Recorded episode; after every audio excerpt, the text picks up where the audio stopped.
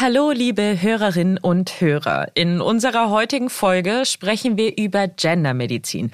Und wenn Sie jetzt denken, oh Mann, jetzt gendert Frau Kraft nicht nur, sondern jetzt will die auch noch über gegenderte Medizin sprechen, ich kann Sie beruhigen. Ja, in dieser Folge sprechen wir über die unterschiedliche medizinische Behandlung von Männern und Frauen. Genauer gesagt, wir sprechen darüber, dass Männer und Frauen bei demselben Krankheitsbild nicht immer dieselbe Therapie brauchen und warum das sogar gefährlich sein kann. Außerdem werde ich herausfinden, ob Wunden an der frischen Luft besser heilen als mit Pflaster. Mein Name ist Elisabeth Kraft und ich bin Wissenschaftsredakteurin bei Welt. Und ich freue mich sehr, dass Sie da sind. Aha. Zehn Minuten Alltagswissen. Ein Podcast von Welt. Haben Sie, abgesehen von meinem Intro, eben schon einmal von Gendermedizin gehört? Nein, das wundert mich nicht, denn mir ging es bis vor wenigen Jahren genauso. Deshalb bringe ich uns jetzt alle erstmal auf einen Wissensstand. Bei der Gendermedizin oder geschlechtersensiblen Medizin geht es darum, inwiefern Männer und Frauen unterschiedlich krank werden und dementsprechend unterschiedlich behandelt werden müssen. In der Medizin war der männliche Körper lange der Maßstab für Medikamente, Therapien und Diagnosen. Für Frauen hatte das teils fatale Folgen. Die Gendermedizin, die will das ändern, mit dem Ziel, dass alle profitieren, Männer wie Frauen.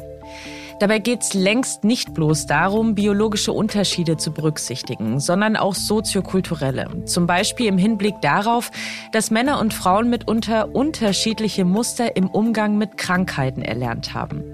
Folgendes Beispiel verdeutlicht das ganz gut. Für ein Uniseminar sollte ich mal eine Gesundheitskampagne entwickeln und entschied mich für das Thema, warum Männer häufiger an Suchterkrankungen leiden. Die Erkenntnis, sie reden beispielsweise weniger über Gefühle, weil es angeblich weder männlich noch stark ist. Das heißt, Betroffene flüchten sich stattdessen in den Alkohol. Die Gendermedizin beschäftigt sich also einerseits mit dem Gender, der Begriff kommt aus dem Englischen und steht für gesellschaftlich konstruierte Geschlechterrollen. Männer seien eher rational und weniger emotional. Frauen dagegen eher harmonisch und für die Kinderbetreuung geboren und so weiter und so fort. Die Klischees kennen wir ja alle. Andererseits geht es in der Gendermedizin aber auch um das biologische Geschlecht. Denn selbst wenn Frauen und Männer körperlich grundlegend sehr ähnlich sind, sind sie eben nicht gleich. So erleben Frauen bei einem Herzinfarkt etwa andere Symptome als Männer. Während Männer ein starkes Brennen in der Brust verspüren und ein extremes Einschnüren in der Herzgegend, leiden Frauen an anderen Symptomen. Zum Beispiel an Übelkeit, Erbrechen und Schmerzen im Oberbauch. Ziemlich unspezifisch also. Und das ist erst seit den 1980er und 90er Jahren bekannt. Bis dahin galt vor allem die männliche Norm und lautete die Devise, wird bei Frauen schon genauso wirken. Aber so ist es nicht und so war es nie. Näher erklärt uns dieses Thema heute Dr. Ute Seeland. Sie ist Fachärztin für innere Medizin und Gendermedizin. Sie lehrt zum Thema der Frauen- und Geschlechterforschung an der Uni Mainz und ist Vorständin der Deutschen Gesellschaft für geschlechterspezifische Medizin. Also bestens qualifiziert für unser Gespräch. Frau Seeland, ich frage jetzt mal ganz frech, wer hat denn Schuld daran, dass wir erst jetzt die Mann-Frau-Unterschiede in der Medizin berücksichtigen? Das Wort Schuld gibt's bei mir nicht im Sprachgebrauch. Es ist aber so, dass ähm, immer verschiedene Dinge zusammenkommen, die zu einem Phänomen führen. Ich bin also froh, dass erkannt worden ist, dass die Medizin viel zu männlich dominiert ist und dass das dann wissenschaftlich aufgearbeitet worden ist und wird. Und das ist eben ein Prozess, in dem wir uns gerade befinden. Welche biologischen und auch körperbaulichen Unterschiede machen denn Gendermedizin notwendig? Das beginnt mit der Physiologie, das heißt, wie der Körper überhaupt funktioniert.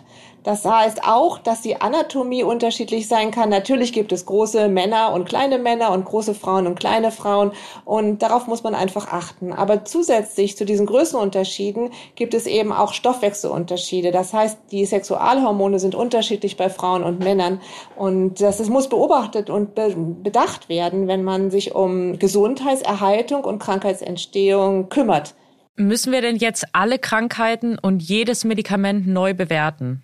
Bewerten in der Hinsicht, dass wir einmal hingucken müssen, ja. Das heißt, wir müssen einmal ähm, testen ähm, auf allen Ebenen, gibt es Unterschiede oder gibt es keine? Wenn es keine gibt, ist es völlig in Ordnung. Und ähm, dann würde man natürlich weiter verfahren mit der Entwicklung des Medikamentes oder mit der Erforschung der Erkrankung an allen Geschlechtern. Aber wenn es Unterschiede gibt, dann müssen die berücksichtigt werden und in den klinischen Daten erfasst werden und ausgewertet werden. Das heißt, es nutzt nichts, wenn ich zwar jetzt 50 Prozent Frauen und 50 Prozent Männer in die klinischen Studien einschließe und werte die Daten dann doch nicht danach aus. Das heißt, das ist einfach genau das, was wir fordern, ein Umdenken hinsichtlich wissenschaftlicher Erhebung von Daten und Auswertung von Daten. Gendersensible Medizin ist ja noch relativ neu und trotzdem schon seit mehr als 30 Jahren bekannt. Jetzt haben wir ein Gesundheitssystem, Unis, praktizierende Ärztinnen und Patientinnen. Da muss ja in, an sehr viele verschiedene Parteien neues Wissen kommuniziert werden. Was passiert denn in diese Richtung? Also wie wird das jetzt vermittelt? Die Deutsche Gesellschaft für geschlechtsspezifische Medizin, die DGSGM, kümmert sich um diese Weiterverbreitung des Wissens. Das heißt, ich bin Vorsitzende dieser Gesellschaft und habe die Möglichkeit, ein enorm interessantes und großes Netzwerk zu bedienen und aufzubauen und weiterzuführen.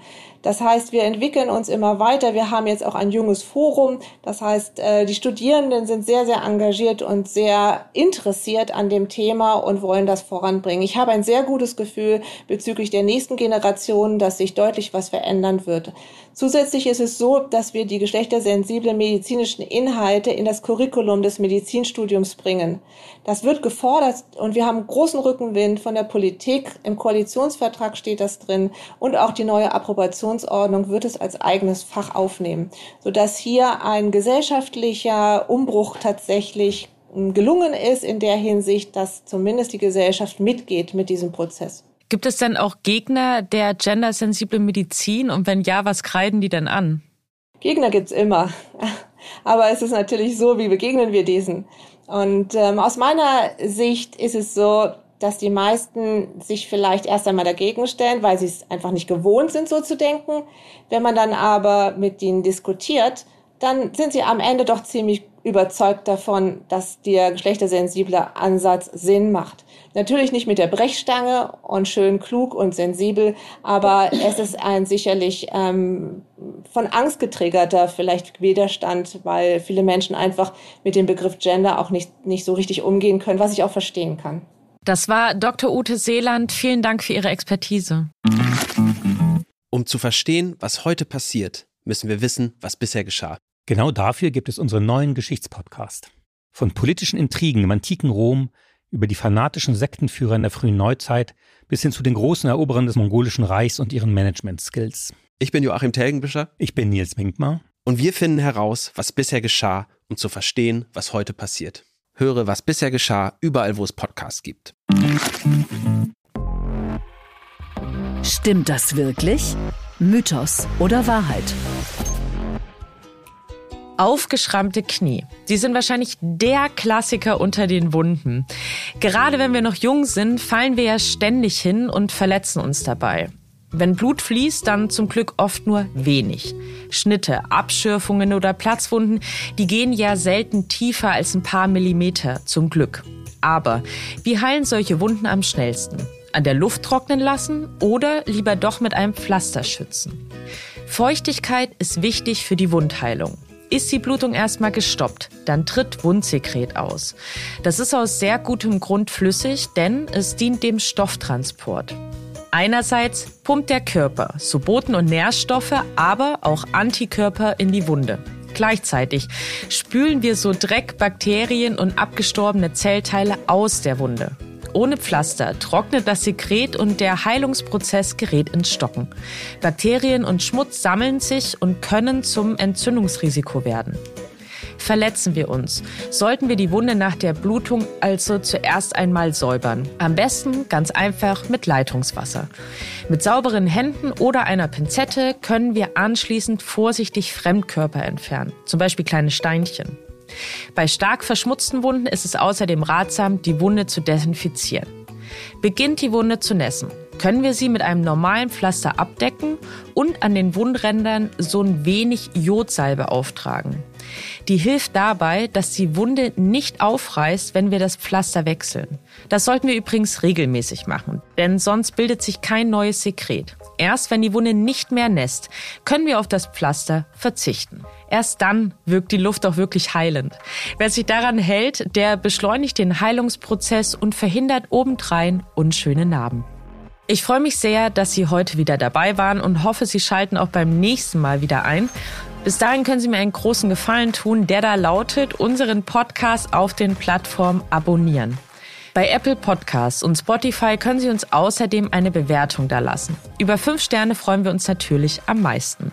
Wenn Sie Anregungen, Kritik oder einen Themenvorschlag haben oder uns einfach nur einen schönen Tag wünschen wollen, dann können Sie das gerne per Mail an wissen.welt.de. Ich freue mich auf Ihre Zuschriften und wünsche Ihnen jetzt einen wunderschönen Tag. Ihre Elisabeth Kraft.